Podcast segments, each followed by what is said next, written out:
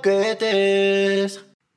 Pues el otro día, eh, a ver, no sé si has visto que con la película de Barbie ha salido como en una página web que se llama Barbie Selfie o Selfie Barbie. Sí, para los filtros. Sí, ¿vale? Que yo hice un montón. O sea, si ese día Sí. estabas en Twitter, debiste ver que yo dije, Sí, sí. voy a hacer, hice de princesa por sorpresa, hice de, hice absolutamente de, de todo, de todo, de todo, de todo.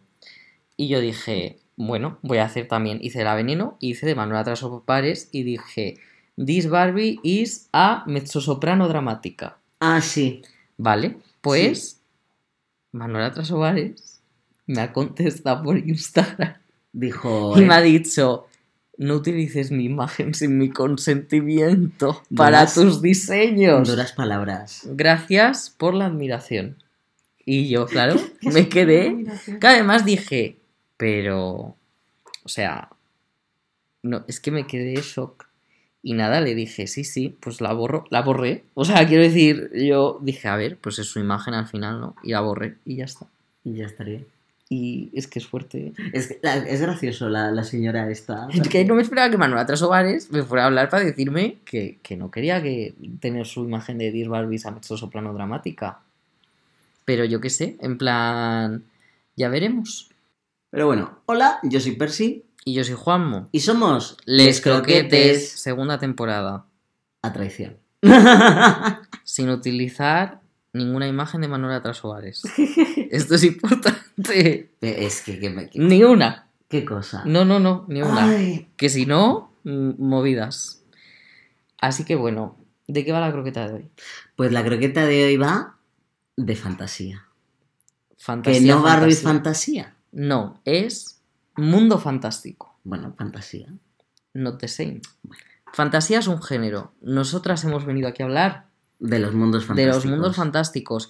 Porque esto es una movida que nos pasa mucho a la gente. ¿Por qué? ¿Por qué? A la gente como nosotros, Percy. ¿Por qué? Porque tenemos, tenemos un slurry en la cabeza. ¿Qué es eso? No sé qué es un no, de verdad. Un ¿eh? smoothie, un, un... Que tenemos un zumito en la cabeza. Ah, no, yo es por los traumas. Pues porque eso. somos gente que no lo ha pasado bien. Y pues de ahí Entonces- sale... había que, había que disociar. O sea, vosotros tened en cuenta que cualquier cosa que hayáis leído, tipo de literatura fantástica, de mundo que no existía hasta que esa persona lo escribió, ya me entendéis todo eso, eso ha sido alguien que no estaba bien en su vida, en algún momento de su vida, y dijo, Me voy. me voy, me voy. Maladaptive Daydreaming se llama esto. ¿Cómo? Maladaptive Daydreaming. Y ahora eh, en castellano, por curiosidad. Eh, pues es que Daydreaming... O sea, daydreaming sería soñar, soñar Despierto. despierto y pues maladaptive de que no está... De que hay un punto sano de imaginarte cosas y hay un punto de estar ahí pues en tu mundo de fantasía que es malo. Yo he tenido momentos. Ha habido, ha habido, ha habido momentos. No negaré que no. Yo de pequeño eh, me salía, esto es un poco, bueno, yo me expuso a mí mismo. Yo de pequeño cogía mi pelota de frontón, porque era de frontón, y me salía a mi patio. Tampoco es excesivamente grande mi patio, es una terraza. Y, y botaba la pelota de frontón con mi mano, quiero decir, no utilizaba raqueta ni nada, y daba vueltas. Como, como si fuera un caballo, daba vueltas. botando. Votando en medio. No, la iba botando y caminando. Ok. Y, y yo ese momento todo era imaginación. O Escucha, sea, yo estaba viviendo, pero una cantidad de cosas. a mí me parece muy sano. Y luego, cuando me cansaba, pero que podría haberme tirado perfectamente ahí dos horas, A mí me parece muy bien. eh, Hay que pues me energía. metía a mi casa. Es muy bien. Y a esto lo llamo yo ser neurodivergente. A mí me parece muy bien porque hay que gastar energía. Los niños tienen mucha energía. Pues yo esto lo de la pelota lo hacía mucho, la verdad. Y a veces eran mundos que me inventaba yo, pero muchas veces tiraba de, de mundos fantásticos que me habían gustado. Mm, Así empezaron los fanfics. Sí, o sea, yo, yo hacía fanfics, hablando claro. Lo que pasa es que en esos fanfics siempre participaba yo. Y como dato curioso, eh, a veces participaba como mujer y otras como hombre. Yo de pequeño no existía en mi cabeza el concepto participar como no binaria. Pero ya sabía. Pero, pero yo sí que hacía eso. Le de- chiquite ya sabía. Sí, sí, yo decía, pues en estas historias que yo soy una mujer. Y ya está. Y en otra historia como, es que yo aquí soy un hombre. Y ya está. Y así todo el rato. Normalmente me sentía más cómodo con la mujer. Eh, la queer experience también se llama esto. pues sí. Pero Yo- bueno, di. Es que yo esto, esto, a ver, tampoco es para aquí abrir la psicología, pero yo tenía muchísimo, muchísimo, muchísimo eh, de estar imaginándome todo el rato eh, cosas, pues porque me aburría mucho y tenía mucha creatividad. Pero yo lo que quiero mencionar son eh, mis primeros personajes que nacieron de aquí, de ser avatares míos a lo largo de los años. O sea, de yo, pues siendo muy chiquitito, me creaba un avatar que pues con una serie de características, pero era yo. Y cuando ya crecía, digo, este ya no me refleja y me buscaba otro. Y Ah, así bueno. nacieron los hijos del tiempo. Les llamé así porque, porque Vale. uno era fan de Doctor No, Who. está guay, está guay. Mira, me ha parecido como. Me ha parecido algo nice, la verdad. Me Me, ha parecido chulo. Y ya eso, como no puedo dejar las cosas en paz, pues les he creado un lore, les he creado una historia, les he escrito en cosas. es- eh, no, puedo, no puedo parar, no puedo parar. Luego también está esta cosa de que te quieres como ir a vivir a ese mundo, ¿no? No, no lo hablo en plan, bueno, un poco sí. tipo el capítulo de los Simpson de Equalia, Ay, Equalia. que básicamente es de lo que estamos hablando ahora mismo. Ay, De eso- Equalia. lo que hacían con Equalia es de lo que estamos hablando. Lo que pasa es que Lisa eh, al final llegó al límite de decir, vale, si paso de aquí, mm, bueno, y la otra no. Pierdo contacto con la realidad. Entonces es un poco eso. ¿A qué mundo, a qué mundo querías irte a vivir de pequeñito? Pues mira, El Peque Percy. Peque Percy, eh, esto me tengo que remontar a yo creo que mi primera novela de fantasía favorita, bueno, eran varias, se llamaba Las Crónicas de Belgaraz. Vale. Y era tu fantasía medieval con magia, solo que yo no me podía ir al Señor de los Anillos, porque era, era muy pesado incluso de pequeño, y me fui a este. Y este era un mundo de fantasía con una, con una profecía muy concreta sobre el héroe y tal. Yo me lo tragaba, o sea, yo estaba, eran siete libros, uno tras otro. Y yo ahí, yo digo, puedo vivir aquí. Me sabía el mapa, me sabía dónde. Yo digo, este me encanta. Yo quiero esta experiencia. Puedo entender. Yo en mi caso tiré mucho del mundo La Sirenita. Además es un poco raro porque tampoco es que yo tenga como una especial eh, conexión con... Quiero decir, no es que yo sienta como mm, amor por el submarinismo ni... No, es verdad, que no es que sea algo que me Pero en atraiga. la piscina. Pero el hecho de tener cola de pez, a mí eso me gustaba. Gender. Y me gustaba, sí, total, gender. Y me gustaba el hecho de también, pues el tema de pues aguantar bajo el agua todo lo que quieras. Si tienes algunos poderes extra, pues estupendo. También. Entonces, a mí me parecía muy guay. Y sí, en la piscina yo jugaba mucho a que era una sirena. Si no se H2O juega, total. Si no se juega que eres una sirena en la piscina, Sí, o sea, además de la sirenita, pasamos pues eso a la serie de H2O, que la echaban en Neox. Y, y recuerdo de jugar con mis amigues eh, a ser las sirenas de H2O yendo a la isla de Mako. na, na, na, y intentando na, nadar na. como ellas, que la única manera era impulsándote en la pared de la piscina y tirar para adelante, porque ya el momento, cuando te quedas sin impulso, nadar como ellas es súper complicado. Ay, pues yo sí que. Yo No. sí que le he cogido el. eh, No. O sea, al hacer así, No pueden ni los nadadores olímpicos, imagínate tú. pues a lo mejor nada diferente. Pero el, el impulsarse. Sí, con- era como haciendo una onda, Sí. Pero la Pero sin está los brazos. con los brazos. Claro, yo sí los brazos. No, pues es con los brazos ellas, Pues que eso. también es como lo hacen los nadadores. Si la cosa está en que los nadadores olímpicos cuando saltan a la piscina, lo hacen así. Claro, pero luego. Pero el momento, pero hay un momento en que ya empiezas de esa manera a perder impulso, que es cuando ya te pones A con la brazada. Sí. Pero yo ahí tiraba los brazos para atrás y impulsarse con las Pues piernas. yo, yo eso, yo con los brazos delante y tal, pero claro, si te empujabas desde la pared de la piscina, pues aguantabas mucho. Y a eso jugaba bastante. Y además eh, me duele que haya pillado esto de que ahora está tan de moda, que ahora lo veo en TikTok todo el rato, de las colas. De que ahora te puedes comprar tu cola. Juanmo. Si eso a mí me hubiera pillado. de Si eso me pilla 10 años atrás, eh, lo flipa la gente conmigo. Porque yo me hubiera metido de lleno a trabajar de sirena en el Oceanographic. Oye, o sea, lo digo de verdad, ¿eh? es, una, es una profesión que me parece fascinante. Es que en TikTok hay mucha gente que se dedica a ello. Sí, me parece Y fascinante. es increíble que te Y es- dediques a ello. Y es al final, yo creo que un poco de mi, de mi rollo, en el sentido de que son actores. Pero Sí, me total. parece fantasioso. Entonces está como guay. Es, es como llevar el daydreaming al mejor lugar.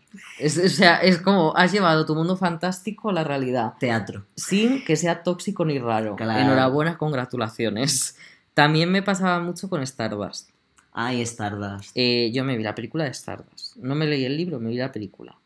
Para empezar, desarrollé eh, un fuerte crash en Charlie Cox, Obviamente. que es un crack, un cracks, Un crack. Es un, es un es crack. un crack, Máquina es un crack mastodonte. que ha perdurado en el tiempo, puedo, puedo decir.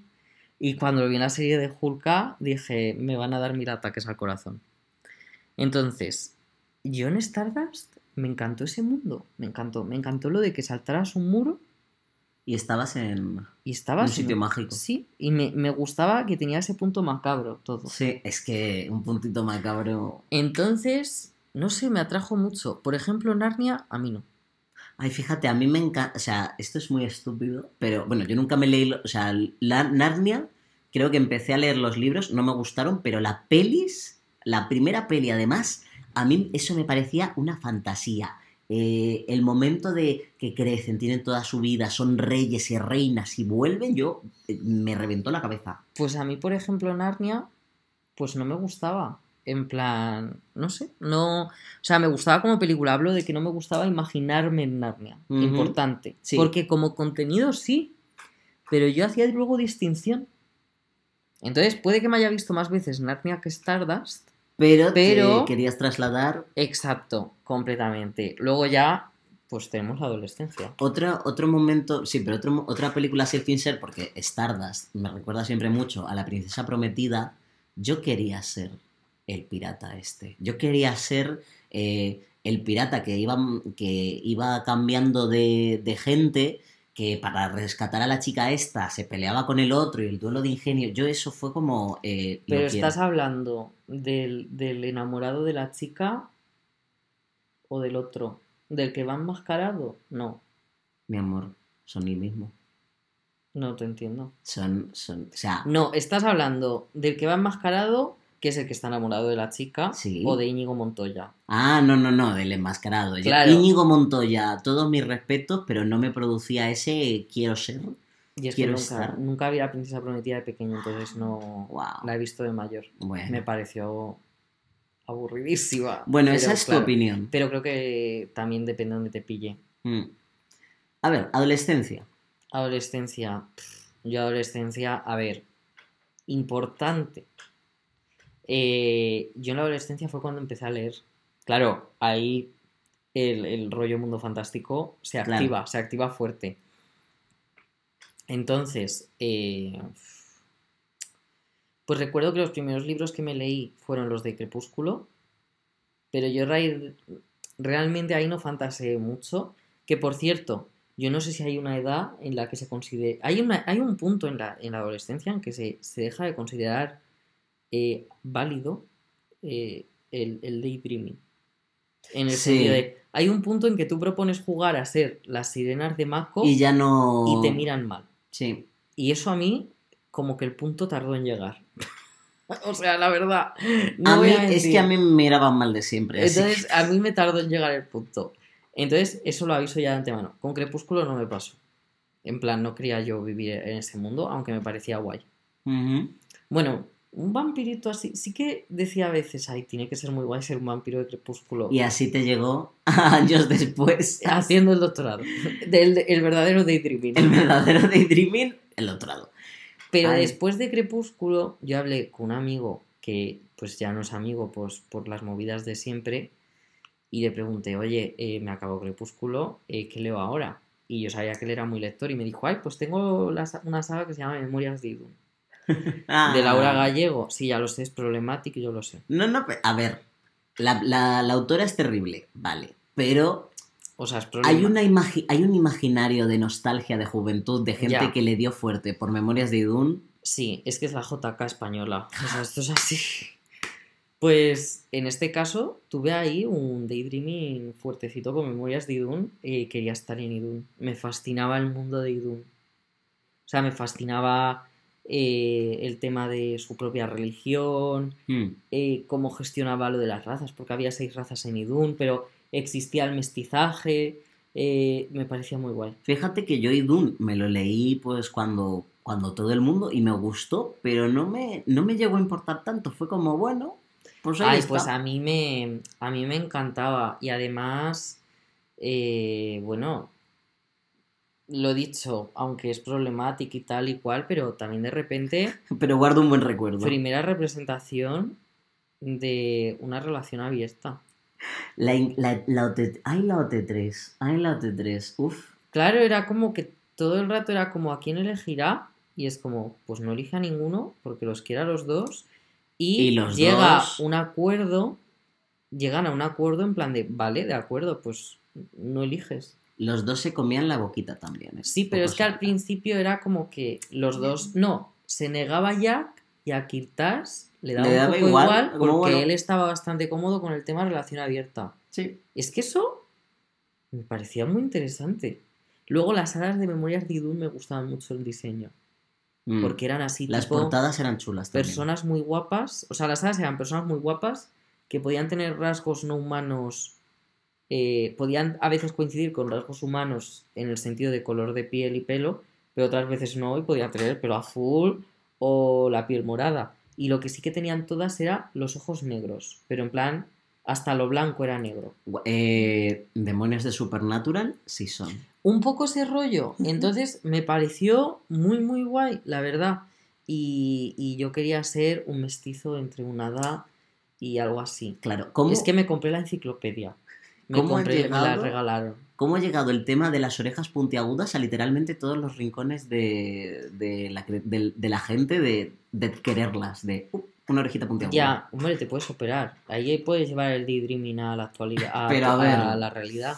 A ver, Mira, a mí es un tipo de modificación que no me parece mal, la verdad. Me parece, me parece divertido. a ver si no te. Si cura bien y tal, O sea, pues no va a haber sí- problema. Sí que es verdad que hay algunos tipos de modificaciones que no sé cómo posicionarme en torno a ellas, en el sentido de que es como, claro, pero es que al final no es, mi, no es el cuerpo mío, es el de la otra persona. Efectivamente. Pero sí que es verdad que hay modificaciones tipo, pues algunos, por ejemplo, de cambio de color de ojos eh, son bastante agresivas para el ojo y Mm. conllevan un riesgo de ceguera alto. Claro. Claro, pues ahí me posiciono diferente, pero la de las orejas puntiagudas, por lo que yo tengo entendido, si te la hacen bien, o sea, también hay que pensar que la cirugía va avanzando y yo creo que si te la hacen bien puede quedar guay. Pero claro, no van a ser largas. Ya. Ahí está la cosa, que realmente no van a ser largas. Pero mira, así como dato curioso, ahora que has mencionado esto de las orejas puntiagudas y el tema de modificaciones corporales fantasiosas, eh, se ha hecho por primera vez y ha sido aquí en España la creación con, con impresora 3D de, de una prótesis de cráneo Ay, para sí. un gato que le Sí, sí. faltaba un trozo de cráneo y nada, se lo han puesto y todo bien. Ay, pero. ay. Pero claro, yo aquí digo, pues se van a poder hacer más cosas. Se van a poder hacer una. Yo qué sé, pues de repente que te pones en la oreja una prótesis puntiaguda, de que te consigan, pues que también aparte de puntiaguda sea un poco más larga. Debo decir que el tema de la impresión 3D me sigue pareciendo una absoluta fantasía. Luego eh, te puedes poner colmillos, o sea, te puedes poner carillas diseñadas eh, con la forma del diente que tú quieres. Mm. O sea, hay cositas que te puedes hacer Eso es, es- El dinero de cada uno lo gasta lo que quiere. Totalmente. Luego, yo qué sé, en tu caso, en tu caso de adolescencia, porque ya te digo, yo en mi caso fue sin duda Memorias de Idol. Pues mira, yo es que voy a meter. eh, es adolescencia, niñez, pero voy a meter eh, los jueguitos del recreo, porque yo estuve jugando en el recreo hasta mucho tiempo después que fuese considerado. Ya, ya se ponían a jugar al fútbol, al baloncesto, yo qué sé, no sé qué hacían Sí. los niños. Pero eh, yo durante mucho, mucho tiempo jugábamos a Código Lyoko. Buenísimo. Era, o sea, Lo entiendo. nos lo pasamos. Y es que además yo con, con, con Ru de las, de las memorias así más cores que tenemos, era... Nuestro, el que sale en nuestro capítulo de medievalismo. Sí, es mi amigo. Eh, era además que cazábamos... Es que me acuerdo de cazar a los cangrejos y comérnoslos. Y que nos inventábamos sabores que, que tenían y todo nos gustaba mucho y éramos la mar de felices. Ya, yo te entiendo, ¿eh? Es que Same, Same. Mm. O sea, yo, por ejemplo, tenía mucho de imaginarme andando por un campo que se llama La Loma, que está enfrente de la casa de mi yaya, Mm, mm. y yo ahí me inventé unas movidas, que había una piedra, esa piedra era el santuario de no sé qué, y yo ahí machacando juncos y flores amarillas, pensando que estaba haciendo los mil y un rituales. En la playa, En yo hacía playa. hechizos. Era como que susurraba palabras mientras hacía bolas de arena mojadas y cuando venía la ola a romper la tiraba justo donde rompía. Y entonces yo era como que había pedido al mar un hechizo para que las olas vinieran más grandes. Y si venían más grandes, yo claro, me sentía la persona más en plan de... Eh, eh, yo, yo, magia. Yo, me, yo me sentía como muy conectado con, con el mar de pequeño. Era una cosa de. Igual, mar- igual, igual. El mar me da todo. Neurodivergencia. Fíjate que además me acabo de acordar de que eh, en una de estas del verano eh, había un parque que, al que yo odiaba ir. Odiaba ir porque eso significaba que íbamos a ir a otra zona de la ciudad donde yo perdí un muñeco y yo estaba traumado al respecto. no olvidabas. No olvidaba. ¿Qué pasa? Que pues una vez que me tuve que quedar por ahí y dije, vale, pues me voy a inventar eh, todo, todo un mapa. Y claro, pues en esta zona iba la capital, que era así como, parecía como el ayuntamiento, tal. En esta zona iba a haber no sé qué. Y me inventé todo un mapa que he mantenido hasta el día de hoy en lo que durante mucho tiempo quise que fuese mi primera novela. Qué guay. Ahora está una cosa que, en fin, no sé si lo- la, la- la escribiré algún día, pero ese mapa nació de ahí. Qué guay. No, no, súper interesante, la verdad. Yo también. A ver, es que en mi caso, la fantasía, tanto de pequeño como en la adolescencia, creo que ha tenido mucho que ver el hecho de que soy hijo único. Por lo tanto, cuando he ido de vacaciones con mis padres, al final, eh, o, o socializo con gente que se me daba bien, pero no siempre podía ocurrir. O, o ya está, en plan, creo que eso ha influido mucho y el no tener amigos, por supuesto, porque Eh, sí, tenía son. bastantes pocos. Sí, Soc. Eh, y luego, en la adolescencia, el haber estado en un internado que literalmente es un castillo Es que, renacentista, claro, viviste ahí. Eso, eso sí era el daydreaming. pues ahí es que no puedes evitar no hacerlo. Eso era el daydreaming. Es que lo haces, no puedes evitarlo. Dicho eso, también creo que, que yo qué sé. O sea, me he quedado un poco perdido. pero sí. Así estaba- de repente, perdón, cosas del directo. Es lo que tiene. Yo, ¿sabes en lo que estaba pensando? En, en la manera más, más de exposearme aún más. de- Venga, va, a tope. Este, vamos a esposearnos. Es que mira, eh, yo de pequeño tenía mucha ira reprimida. Porque estaba Sí. muy solo, no me entendía, tal. Puedo Así que eh, yo lo que me imaginaba era eh, siendo. Siempre he tenido mucha cosa de ser consumido por la oscuridad. Era una cosa. Era una cosa que me fascinaba, me Oh. Puedo encantaba. entender. Y, y claro, todo, todo de ahí que muchos de mis personajes favoritos fuesen pues arcos de corrupción, etc. Muy, etc. muy humano en mi opinión, además. Fíjate. O sea, creo que es un deseo general. Mm, De que se te vaya la pinza y, Sí. y punto. Yo al revés, mi miedo es que me pase. Pues es que, ¿sabes la cosa? Que yo, no contento con caer en la locura, dije, eh, esto no puede ser. Esto no puede ser porque el malo no puede ganar. Así que me inventaba otro yo que fuese como el caballero de brillante armadura, puro, blanco, correcto, tal, que viniese a defender eh, mi, mi estabilidad contra, contra el yo oscuro malvado. Y luego Lo valoro. Luego, no contento con eso, dije, qué polarizante, tengo que crear otro yo para que esté como por encima de todo con poderes eh, divinos que diga, bueno, pues, pues os estáis peleando aquí, pero realmente el importante eh, soy yo. Ahora entiendo por qué te gusta John de, de Gideon Denise. Del Hombre. Gideon la novena. Hombre, el complejo de Dios de, O de sea, ahora, mucho rato. ahora, ahora con esta explicación he dicho. Ah, o sea, yo en mi cabeza en plan de. Mira, si es que encajan. Ah, claro. encajan todas Claro, las piezas. claro, claro. Ahora entiendo por qué le gusta este ser despreciable que me cae súper mal. Pero Claro. es que, le- le- es que Sí, me ha pasado, ¿eh? Me ha pasado. Esto es que muy fuerte. Pues eso. Nada, yo he decidido aquí ni, Mm. ni tapa ni nada. Yo en mi caso lo que no he tenido nunca es daydreaming con videojuegos. Quiero Mm. decir, no me he querido nunca meter... No, no, no he fantaseado estar en un, dentro de un videojuego. Ah, yo en el Kingdom Hearts. El Kingdom Hearts yo me creé, yo además Bueno. me creaba mis, mis llaves espada y todo. Yo siempre pelis y libros, pelis y libros. Mm. o sea, no mucho más, la verdad. Yo pelis Eh, pocas, en más Harry, de libros. En Harry Potter un poco, pero no mucho. O sea, no caí demasiado. Era muy a lo... Es que no era Harry Potter, era más el hecho de magia a través de varita. Mm. La típica de he encontrado este palo. Es, Y este es- palo es el poder. Mira, tú ibas de mago, yo iba de guerrero. Claro, no, yo nunca soñé con ser Yo sé, a mí además eh, Eh, tengo mucho escrito reflexionando sobre, sobre qué tipo de arma eh, debería, podría usar en un mundo Yo fantasioso. ahora que lo pienso... Uy, perdón, un postezo. No te perdono. Eh, sí que, ahora que lo pienso, pues yo de pequeño ya era como muy maquiavélico en el sentido de no querer ser ni el rey, ni... No quería ser el protagonista. Ah, mira, no me pasa. Tampoco el antagonista, Belén Aguilera. Yo quería estar como en una especie como de consejero real, mago Mm. de la corte, ¿Cómo, cómo, cómo te pega? como estar detrás soltando Maquinando. mis cositas a lo podrías hacer esto y cuando ya descubrí mis tendencias que en ese sentido fue bastante joven pues recuerdo que soñaba mucho con estar ser consejero real y estar liado con el rey Uy.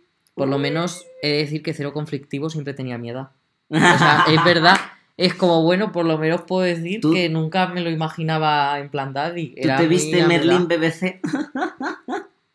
¿La serie de Merlín de la BBC? Y me vi un capítulo y ya está. Pues es que es, es, es ese- Pero he visto que hay mucho sipeo entre Merlín y... Sí, es muy fuerte. Sí, lo he visto es eso. muy fuerte de esa manera en la que los 2000 son muy homoeróticos por el simple hecho de mm, no hay mujeres, así que estos dos van a tener una relación muy intensa y, y son, son novios. Son novios. Pues mira, por ejemplo, yo en la universidad, cuando ya piensas que el dreaming dices, bueno, no, yo qué sé, se habrá Uy, terminado. que no. Pues no se ha terminado. Y entonces llega un maravilloso mundo.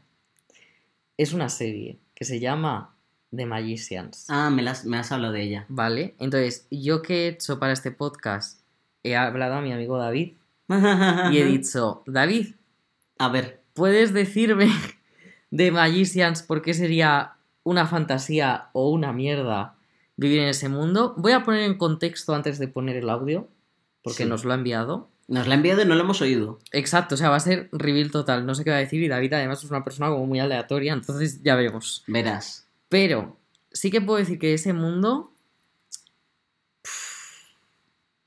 Cositas. Turbio, churgo. ¿Churgo? Churro. Churro. Churro. Churro. Pues de ese mundo lo que podemos decir es, eh, es- la serie consiste en gente que ya han estudiado su carrera y todo, o sea, que ya tienen como, vamos a echarles entre 22 y 26. Ujú.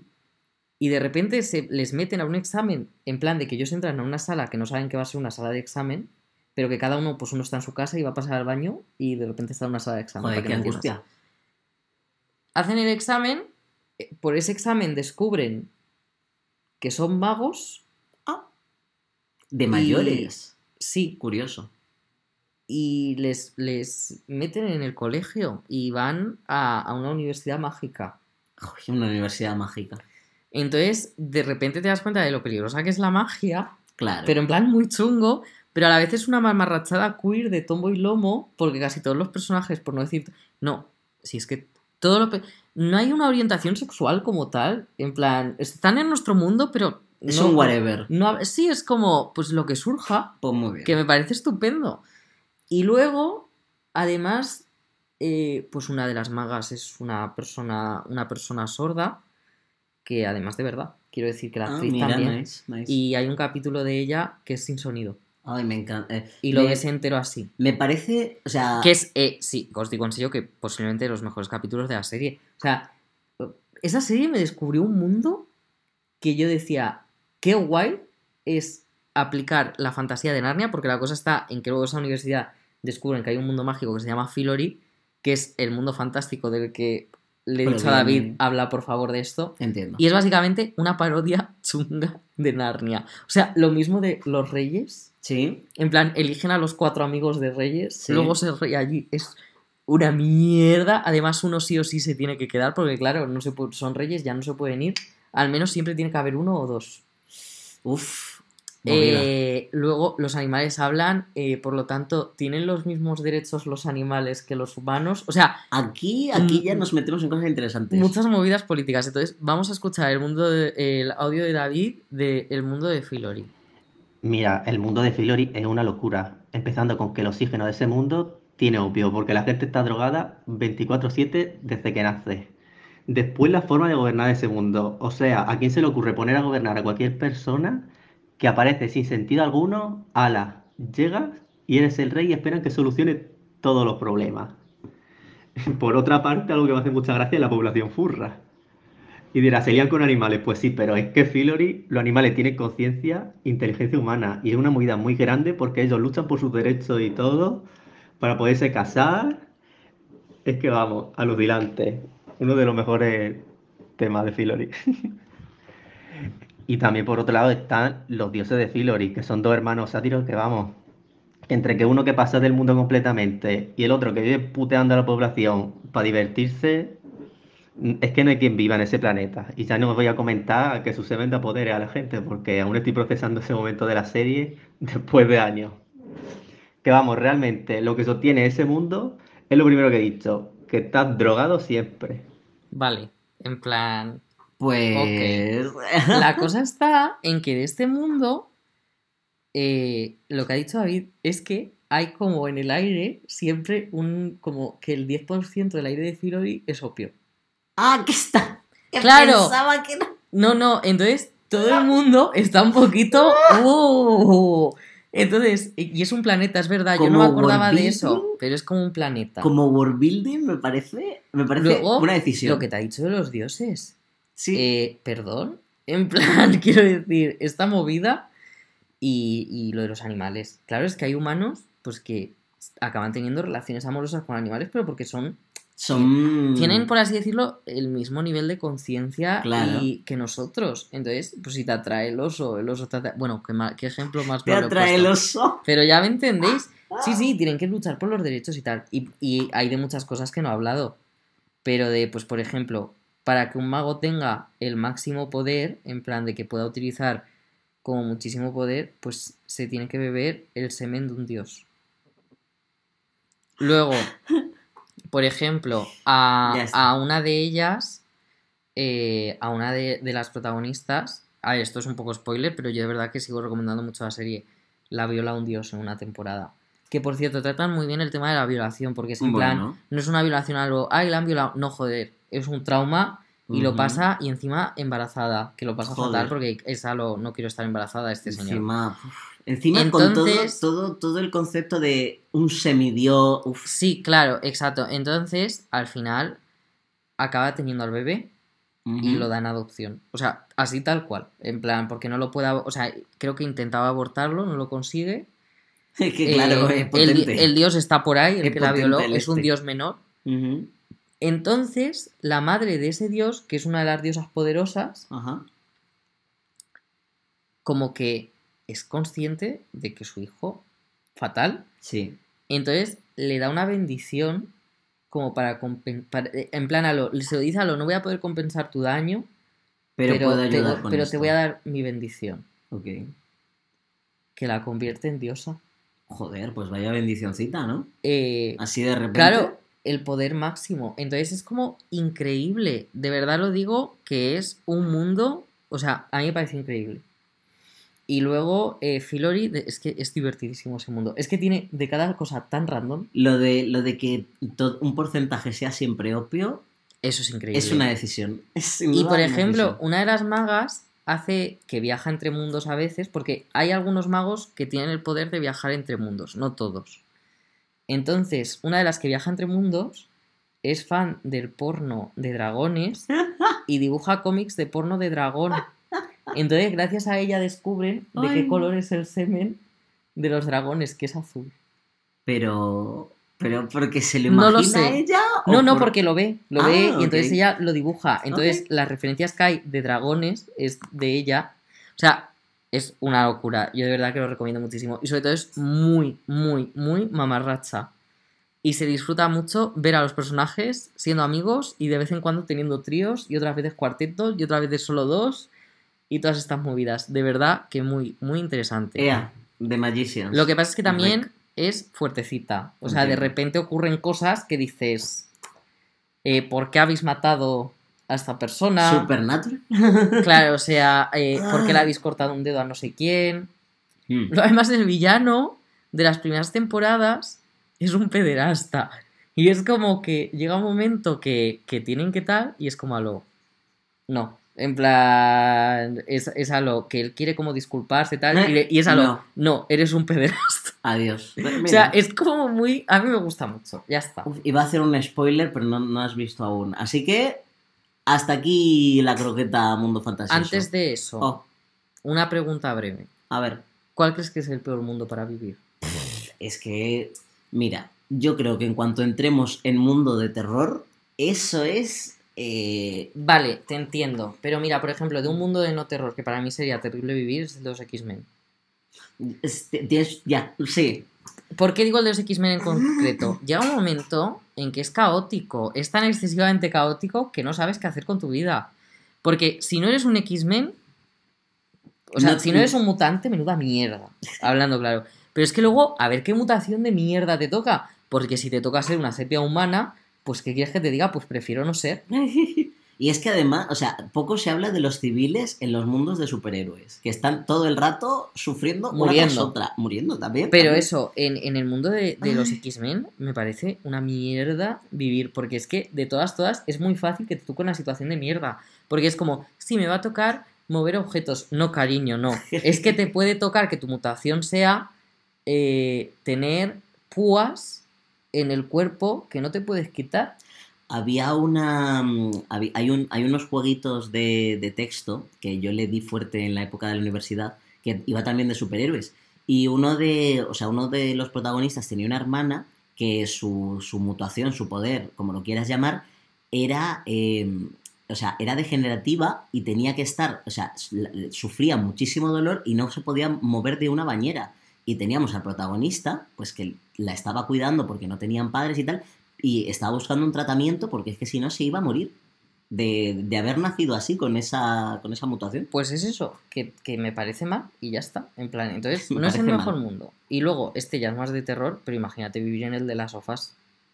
Un apocalipsis zombie. O sea, porque ahí, claro, tú ves que la, la ¿cómo se llama la penca esta? La Ellie y el Joel, tú los ves sobreviviendo y tal, pero es que estás teniendo en cuenta que esta gente es muy pro. que se muere mucha gente. Encima te viene eso, el, el córdiceps. Es que encima, ay, qué mal, qué mal, qué mal. Es que no, no, no, no, no. Yo ahí no viviría jamás. Yo es que, es que enseguida se me viene ¿Sabes como... en uno que tú no podías vivir? En el mundo de Harry Potter. Y hasta aquí la croqueta de hoy. Seguidnos en nuestras redes. Ah, Ya sabéis cuáles son, no hace falta que lo diga constantemente en cada programa.